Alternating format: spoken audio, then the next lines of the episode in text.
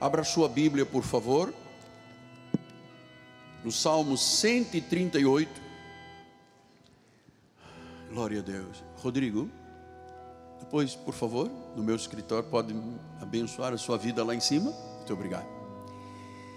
Diz assim a palavra do Senhor, Salmo 138, 2: Prostrar-me-ei perante o teu santo templo. Olha o que é um culto, não é?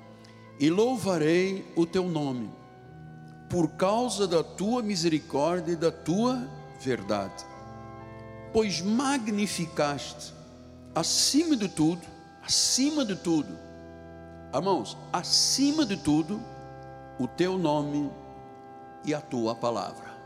Que esta palavra abençoe todos os corações de forma mansa, tranquila, ética e verdadeira. Eu quero transmitir boas novas de grande alegria à igreja. Oremos ao Senhor.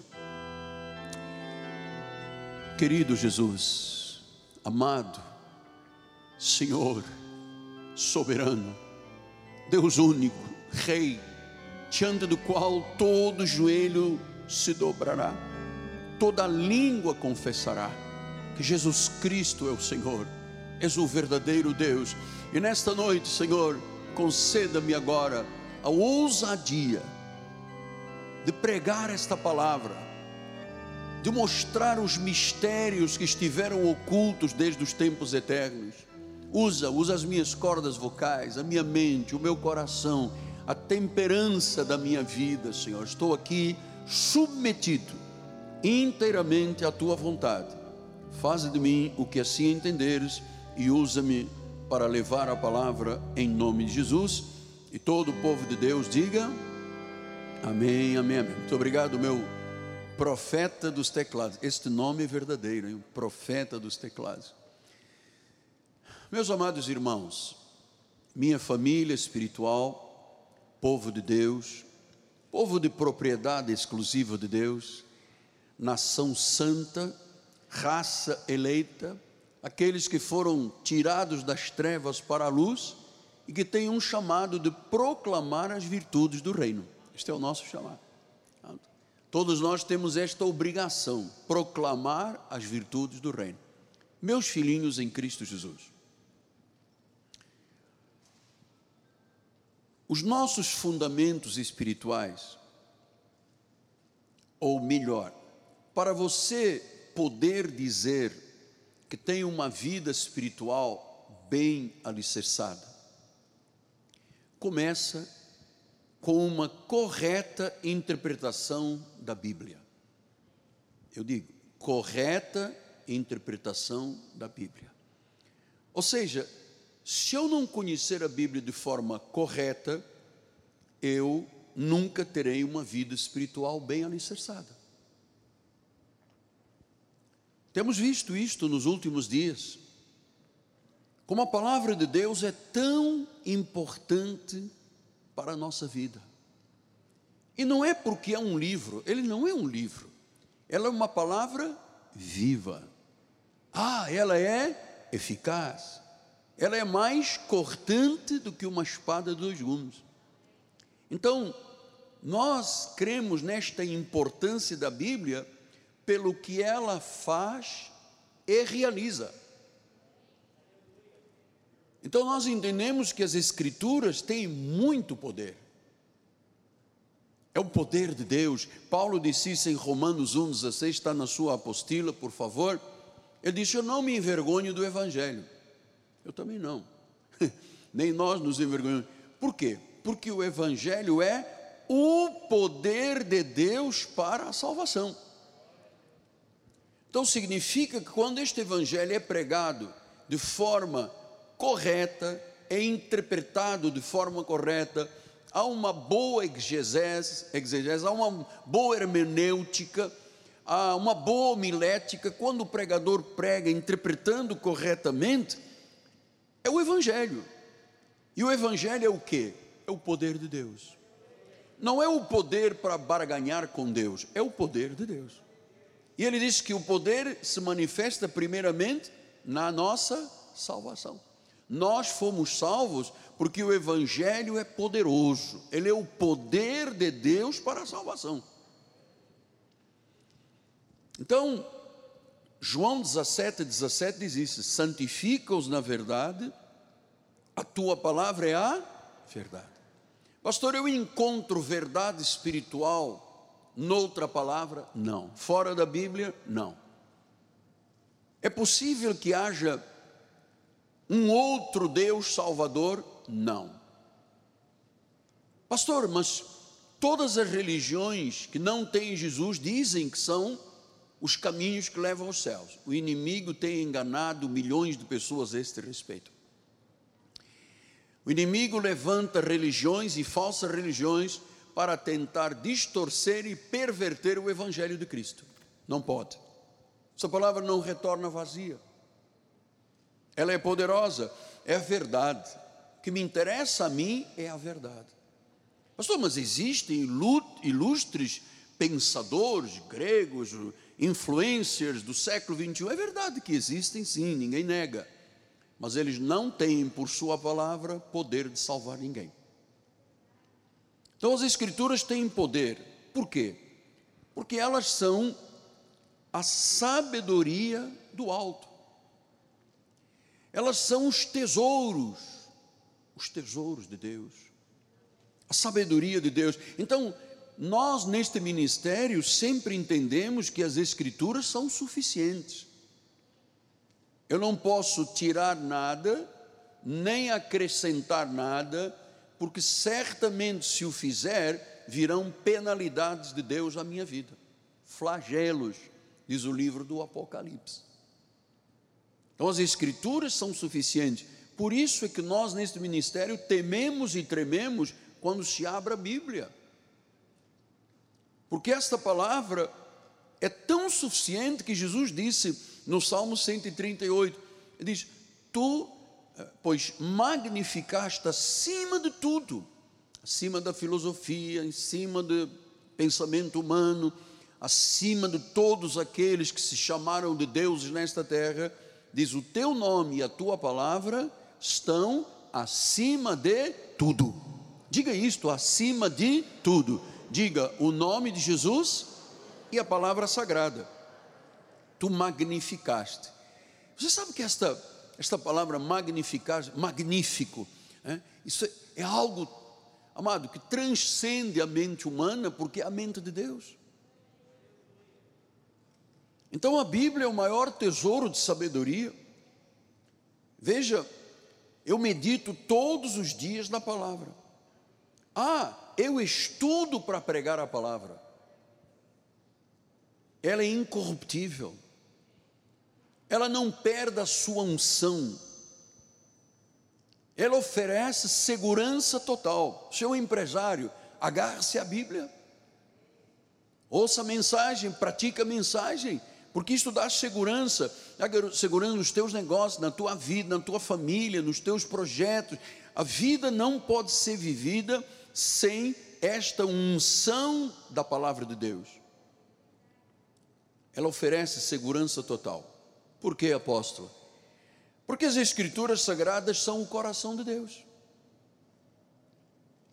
Por isso, as Escrituras, e assim nós defendemos, como uma igreja da reforma, nós defendemos a inerrância da palavra de Deus.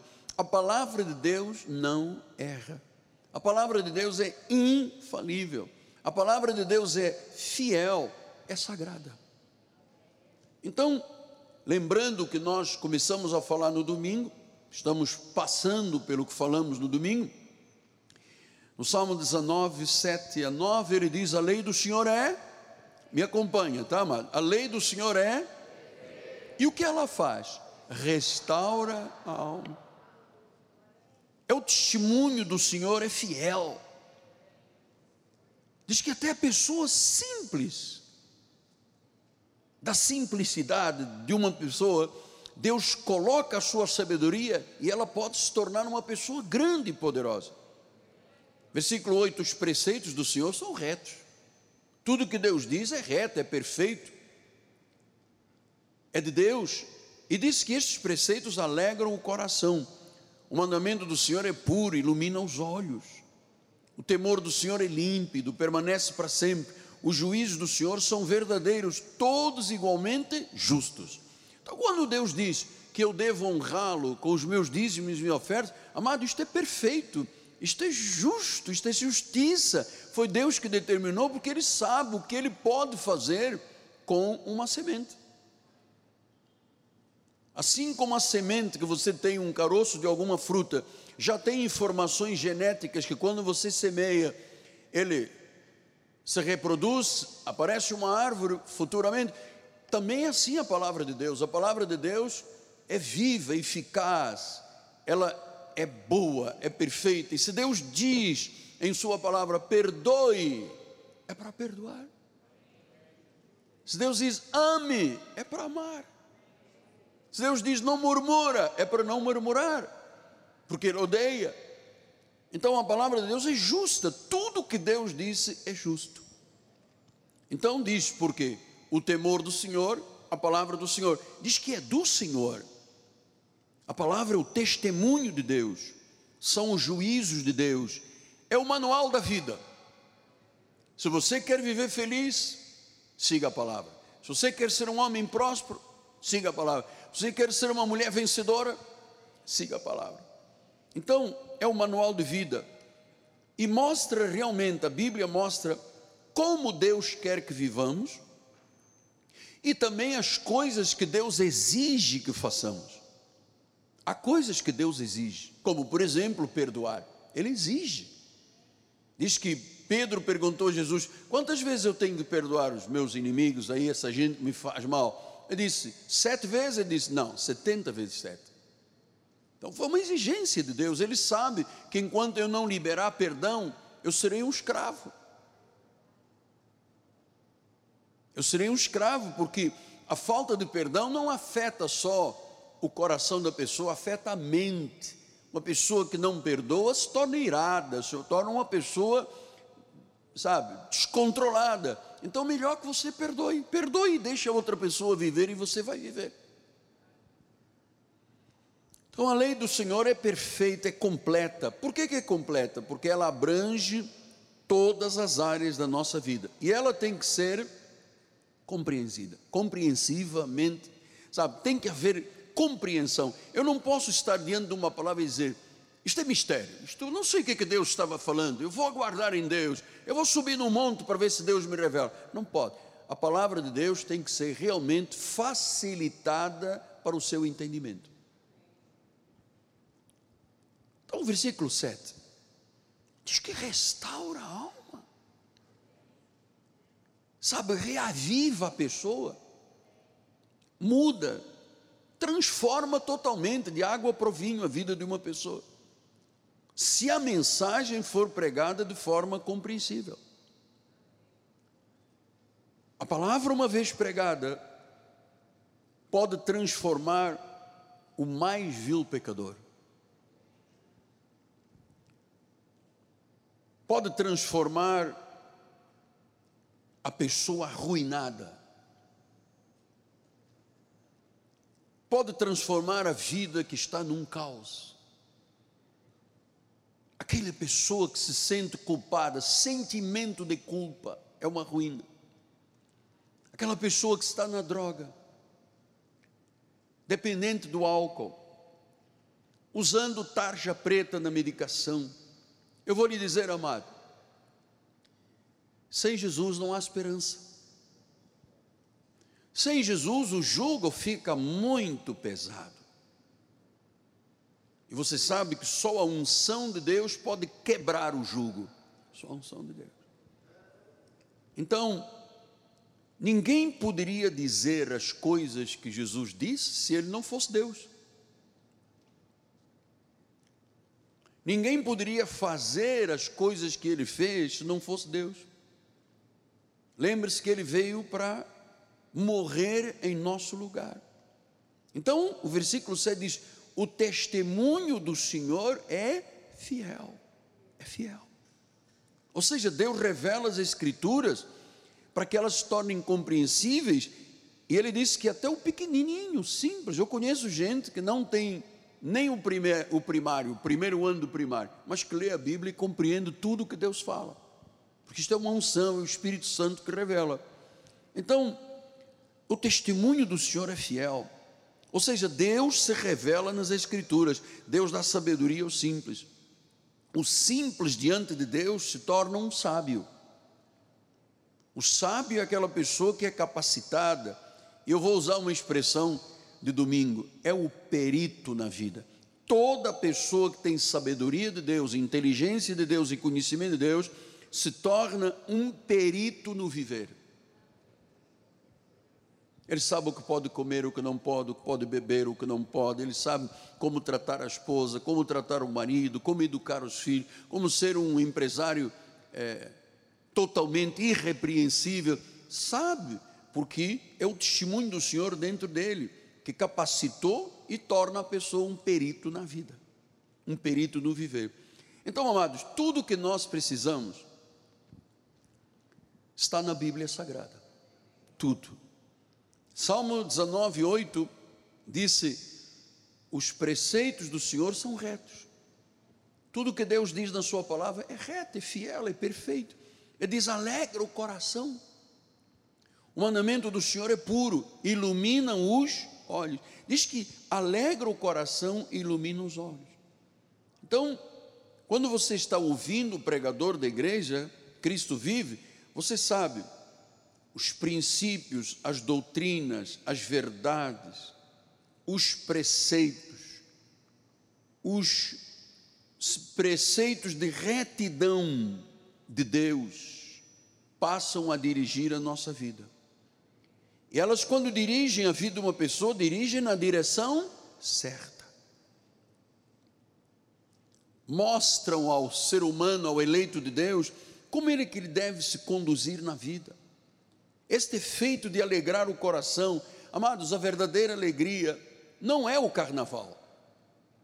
A verdadeira alegria para nós é o culto, é a celebração, é a comunhão com Deus, são os valores espirituais, é o efeito das sagradas escrituras porque nós estamos vivendo nos caminhos que Ele estabeleceu para a nossa vida.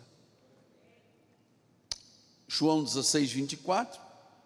Até agora nada tendes pedido em meu nome. Pedi, você vai receber, para que a vossa alegria seja completa. Então Deus quer que você viva feliz, alegria completa.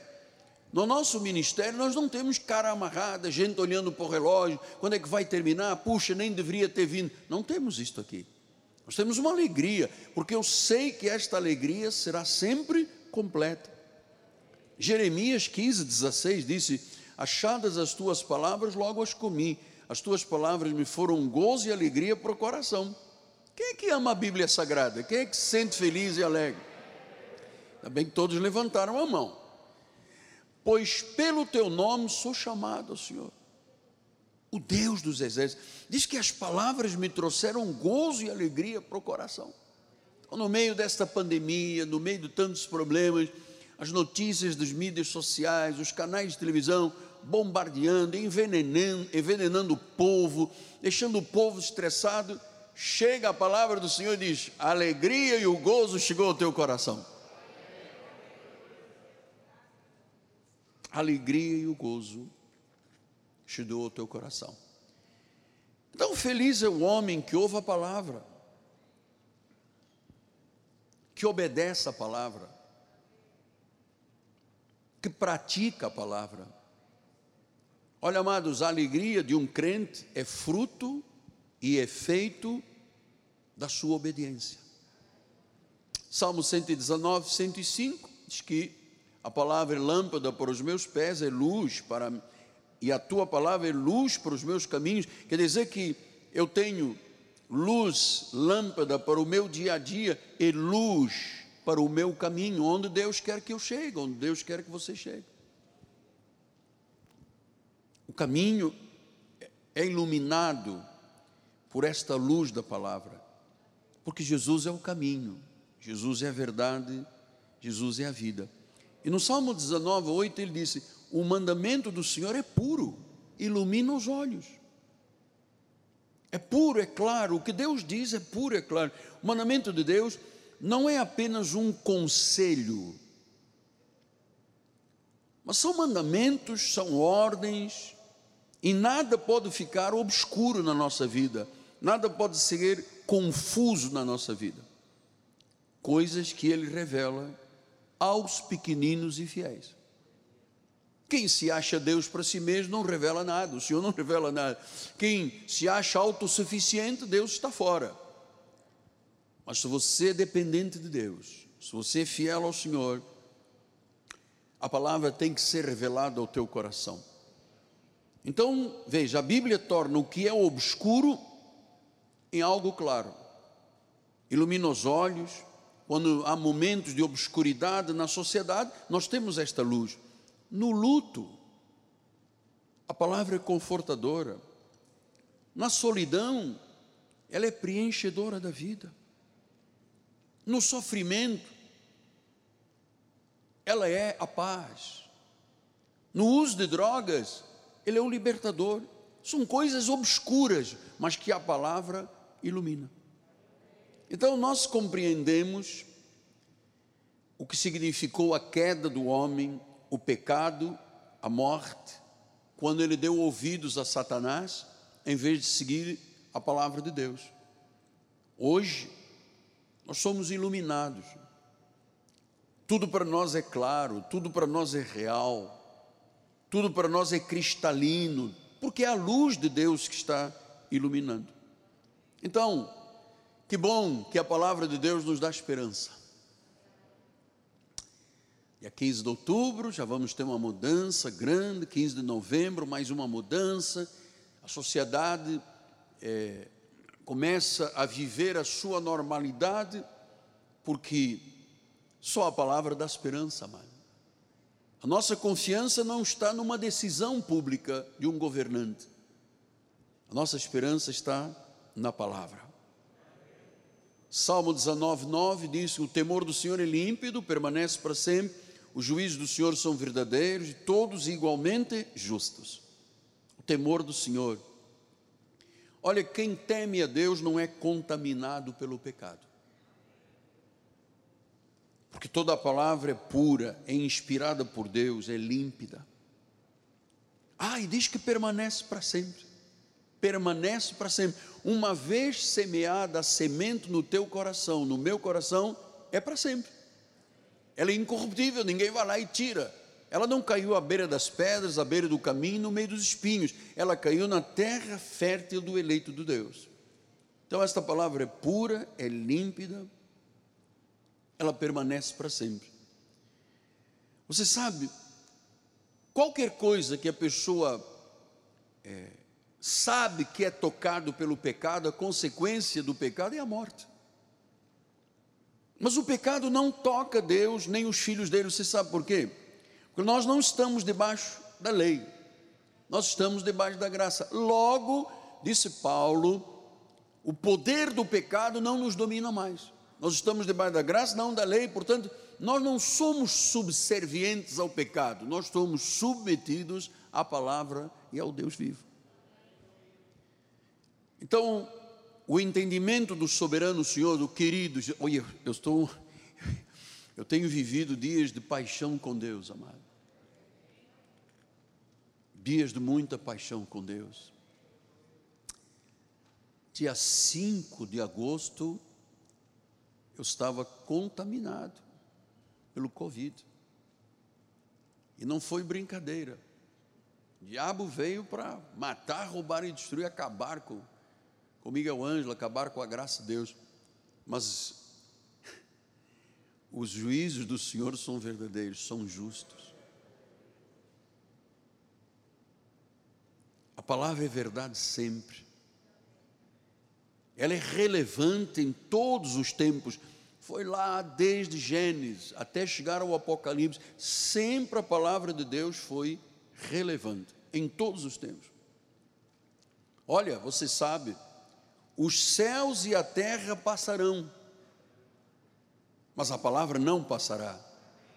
A palavra é para sempre, é para sempre no nosso coração, e este poder podem queimar todas as Bíblias do mundo ela já está dentro do nosso coração. Já está dentro do nosso coração. Dele, dele, um, ofereça-lhe um louvor perfeito, as palmas, diz a palavra: batam palmas todos os povos.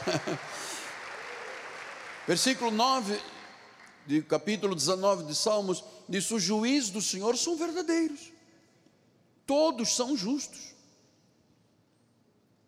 Amados, os juízos são verdadeiros porque Ele é o juiz divino.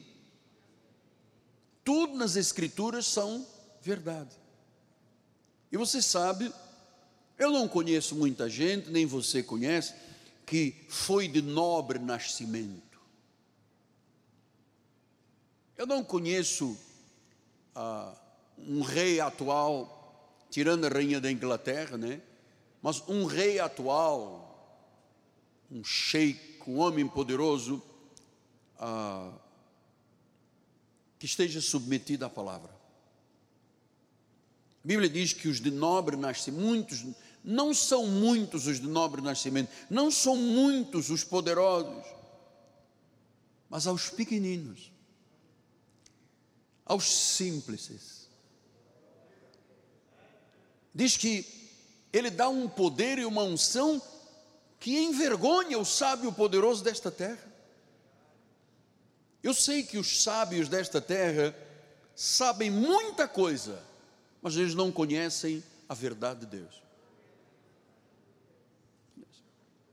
Você sabe que algumas pessoas estão na terra ainda nos dias de hoje que foram são gênios. Ah, outros já partiram. Eles conheciam tudo. Criaram um pequeno telefone que é um grande computador. um pequeno telefone, você tem o mundo inteiro em suas mãos. Se não desligarem o WhatsApp, se desligarem, tem guerra. Essas sete horas que o WhatsApp desligado, meu Deus, fez mal ao meu coração. Que nós vivemos desse, desse esse mover de Deus através também das mídias. Então, é, tem gente muito poderosa neste mundo, mas ela não conhece a verdade. E gente muito religiosa que não conhece a verdade. É a você, a você, a você, a mim, a todos nós, que Deus chama para esta luz que Ele nos deu, não fique no alpendre, mas no cimo do monte para iluminar a cidade toda. Quer ver que tinha uma pessoa rica em Atos dos Apóstolos, uma vendedora de púrpura, Diz em Atos 16, 14: certa mulher chamada Lídia, da cidade de Tiatira, vendedora de púrpura, portanto era uma negociante rica, temente a Deus, ela era religiosa. Ela escutou Paulo. E diz que nesse momento em que a graça de Deus estava sendo revelada, o Senhor, o Senhor, ah, foi o próprio Deus, sim, o Senhor, lhe abriu o coração para atender às coisas que Paulo dizia. Então Deus tem a capacidade de inclinar o coração ao rei? Tem. Assim como ele leva as águas do norte para o sul, ele pode fazer isso. Diz essa senhora era rica, religiosa, tinha um coração temente, mas ela não conhecia Jesus. Não conhecia. Ela não conhecia o juiz divino, o advogado, ele é o nosso advogado, nosso paracleto o nosso juiz, ela não conhecia. Então, o Senhor foi através do Espírito e lhe abriu o coração. Que, olha, eu, eu, eu imploro, querido Jesus, que tu abras o coração de todos aqui esta noite.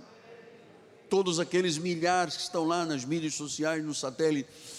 Você está ouvindo, se você fala inglesa, você está ouvindo inglês, espanhol, italiano, enfim, você está exatamente sendo agora literalmente banhado pelo Espírito de Deus, envolvido pelo Espírito de Deus. Deus está abrindo o teu coração.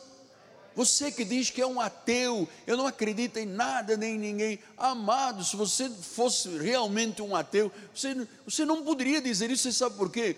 Só o fato de você existir, só o fato de você ter um corpo, só o fato de você ser quem você é, já prova que foi Deus que te criou. Então,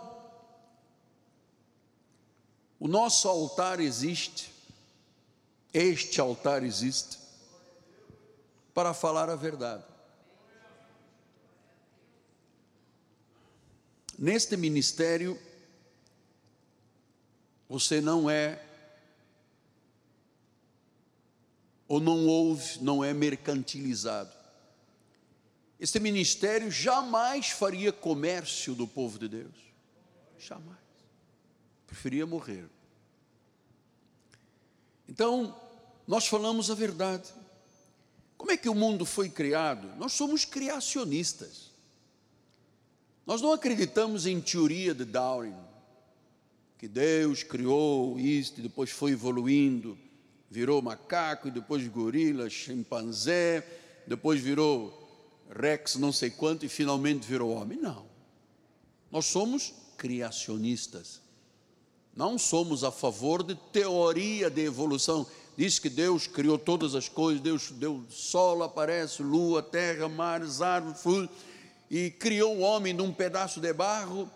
E ele reparou que o homem não se portava direito, andava ansioso, preocupado, nervoso, roendo unhas lá no Éden, porque ele via macaco dando um beijo na macaca, e ele dizia: Eu não tenho direito, Deus. O elefante pegando aquela tromba, né, elefante, meu amor. E ele disse: E eu nada. E Deus disse: Ok, vamos criar uma mulher. Mas nós acreditamos na criação. Nós acreditamos na criação. Nós acreditamos como o mundo foi criado e como terminará. Nós acreditamos nas verdades sobre o Criador, sobre a sua natureza, sobre a sua vontade, sobre os seus propósitos, propósitos, sobre os seus atos, sobre os seus planos. Nós entendemos, à luz da verdade, como ter um relacionamento com Deus, porque aqui te ensinamos a conheceres o que é certo e o que é errado. Isso tudo com amor, isso tudo com paz, isso tudo com alegria, com serenidade. Nós ensinamos sobre o futuro. Estamos terminando aí os estudos do livro do Apocalipse, faltam acho que 12 versículos. Ah, quando é que isto acontecerá? Nós ensinamos até que todos nós um dia morreremos e iremos para o seio de Abraão. Nós não escondemos. Então, quando se prega a verdade, é para acreditar mesmo na verdade, entende, Galvão? É para acreditar, acreditar na verdade. Então, sem Jesus, não há verdade. Porque disse: os juízos de Deus são verdadeiros, todos igualmente justos. Versículo número 10: são mais desejáveis que o ouro. Mais do que muito ouro Uau, que valor tem a palavra! São mais doces do que o mel, mais doces que o destilar dos favos. Versículo 14: As palavras dos meus lábios, o meditar do meu coração sejam agradáveis na tua presença, Senhor, rocha minha, redentor meu. Então, é, como esta palavra não retorna vazia e Deus tem planos e propósitos, eu queria usar agora esses 15 minutos finais. Eu ouvi um velho pregador da reforma que diz assim: quando o pregador diz cinco minutos finais, dez minutos finais, é porque ele já não tem mais nada no coração, está vazio. Não, mas eu tenho. Pregador, por favor, eu tenho ainda o coração cheio de muita coisa. Eu queria abordar agora neste final como Deus realmente faz com a palavra e com a vida do ser humano que ele em amor predestinou. Vamos ouvir Lucas 19, 1 a 10. É a história de um homem muito interessante. Um homem pequenino, ligeirinho, moranguinho. Ele diz: entrando, entrando em Jericó, atravessava Jesus a cidade. Eis que um homem chamado Zaqueu, maioral dos publicanos e rico. Este era um rico procurava ver quem era Jesus, mas não podia, por causa da multidão, por ser ele de pequena estatura. Então, correndo adiante, subiu um sicômoro, uma árvore, a fim de vê-lo, porque por ali havia de passar. Quando Jesus chegou àquele lugar, olhando para cima, disse-lhe: Zaqueu, desce depressa, pois me convém ficar hoje em tua casa. Ele desceu a toda pressa e o recebeu com alegria. Todos os que viram isto murmuravam: tem sempre gente do contrário, amado. Tem sempre gente do contra. Sempre. Você está vivendo uma vida aí, o pessoal vem do contra. Se todos os que viram murmuravam, dizendo que ele se hospedara com Zaqueu, um pecador. Entre mentes, Zaqueu se levantou e disse ao Senhor: Senhor, eu resolvo dar aos pobres a metade dos meus bens. E se em alguma coisa tenho defraudado de alguém, eu vou restituir quatro vezes mais. Então Jesus lhe disse: Hoje houve salvação nesta casa. Pois que também este é um filho de Abraão, o filho da promessa. Porque o filho do homem, Jesus, veio buscar, esta é a função de Jesus, foi a função, veio buscar e salvar o perdido. O que, que aconteceu naquele momento de transformação tão grande na vida deste homem. Vamos pensar o que eu tenho dito, que as Escrituras são suficientes, as Escrituras dão sabedoria, a palavra de Deus é perfeita, transforma o cansado, o sobrecarregado, dá luz às trevas e as trevas desaparecem. Então, nós estamos falando aqui de um homem que queria mudar de vida. Um homem que estava vivendo no sufoco. Ele era um cobrador de impostos, é como se fosse da Receita Federal, um publicano, cobrava impostos e se locupletava com uma parte dos impostos.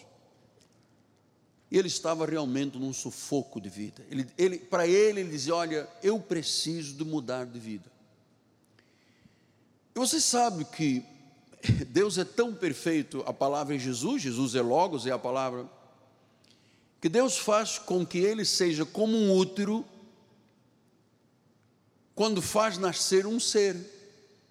Você sabe que uma semente é colocada no útero de uma mulher e dali nasce um ser. Então Deus faz isto conosco. É como se fosse um útero que Deus coloca uma semente e ele dá a vida ele recria a vida, ele dá identidade, mesmo quando a pessoa está no escuro de uma crise, como a que Zaqueu estava passando. Ele vivia numa extrema escuridão e desamparo, a despeito dele ser um homem rico. Então ele disse: Eu preciso de mudar de vida. Alguém disse: Ó, oh, Jesus vai passar aí. E ele disse: Gente, é a última e única oportunidade. Jesus não vai passar outra vez aqui na cidade. Ele disse: Eu preciso de ter um sentido novo de vida. Lembra-se que ele era um publicano, era um cobrador de impostos, era persona não grata, todo mundo o odiava na cidade. Ele disse: Eu preciso de restauração, eu preciso ter sentido de vida. Eu tenho tudo, eu tenho dinheiro, tenho mansão, eu tenho piscina aquecida, eu tenho quadra de tênis, eu tenho quatro carros, um Porsche, um Bentley, uma Mercedes e um Audi. Agora eu vou comprar um BMW, uma SUV do Japão. Eu tenho tudo, mas eu não tenho nada. Eu não tenho absolutamente nada. Sabe que esta, este pronome pessoal, eu, quando a pessoa diz eu, é muito interessante, porque há vidas e vidas. Você sabe que o substantivo próprio Zaqueu vem do grego Zakaios, quer dizer puro e justo. Veja só a realidade, surreal isso aqui, não é?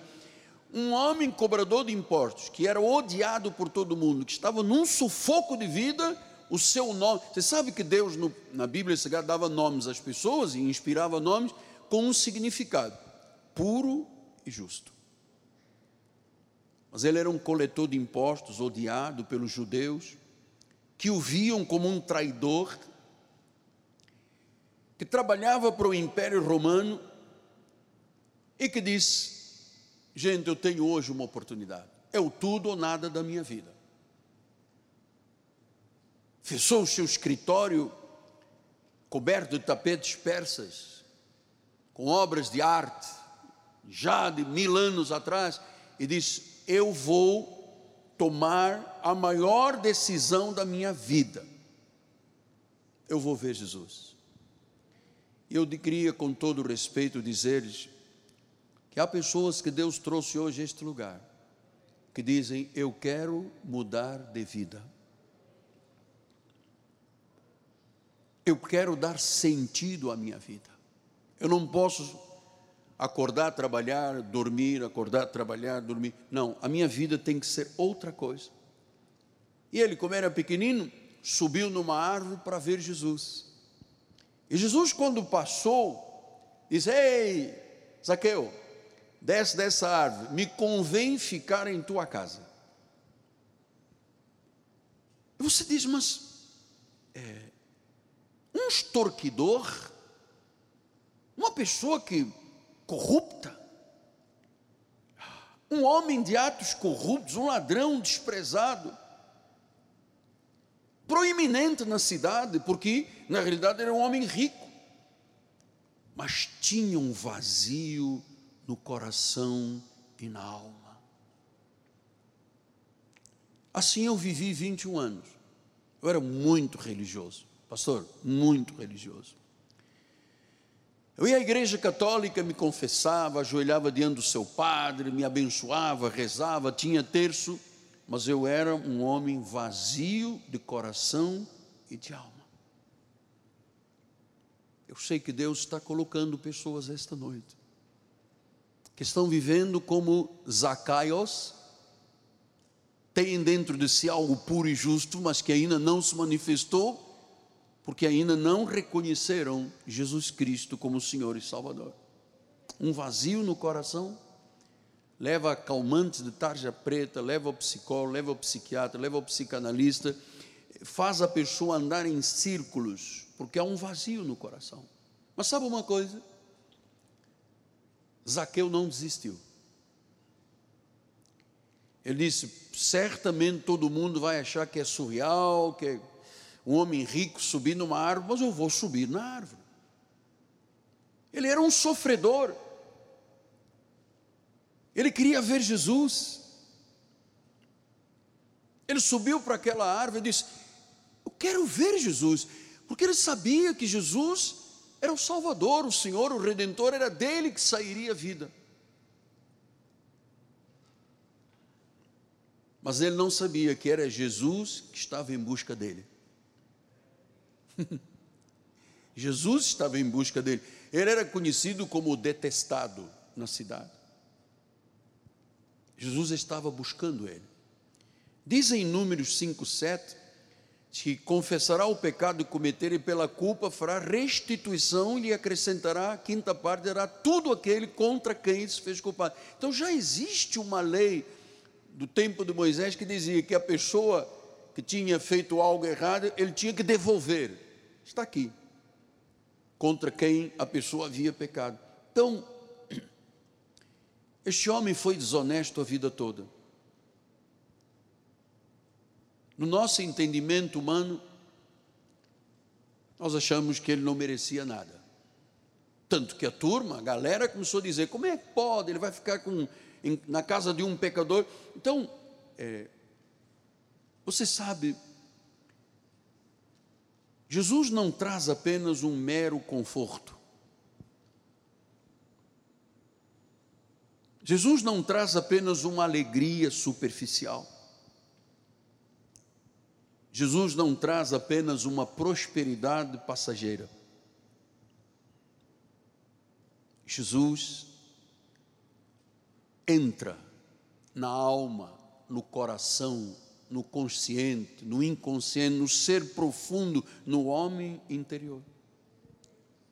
Então, Jesus transforma, ele não dá apenas uma coisa de conforto superficial e passageiro, ele transforma o ser humano radicalmente.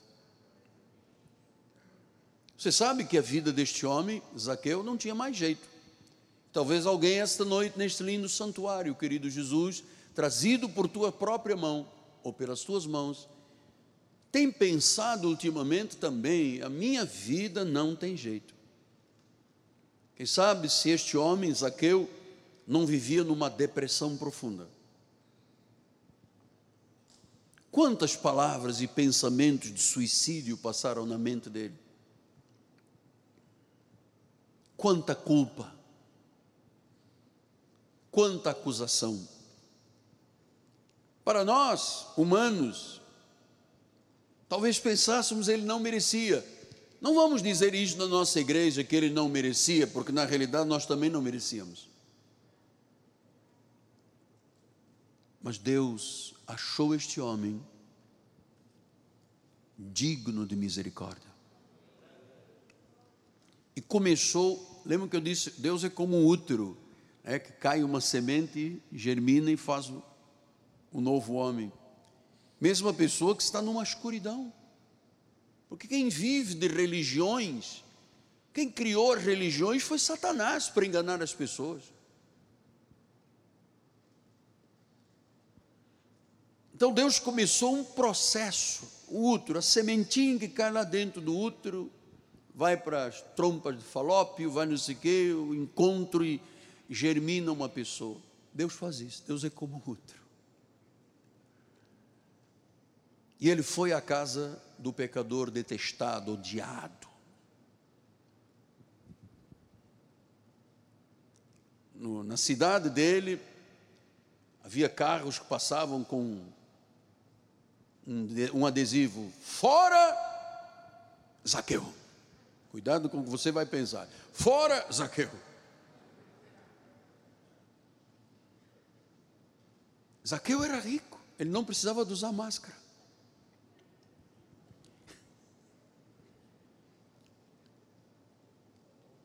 Mas no meio daquele desamparo todo, aquele sufoco, Deus sabia que ele queria mudar de vida.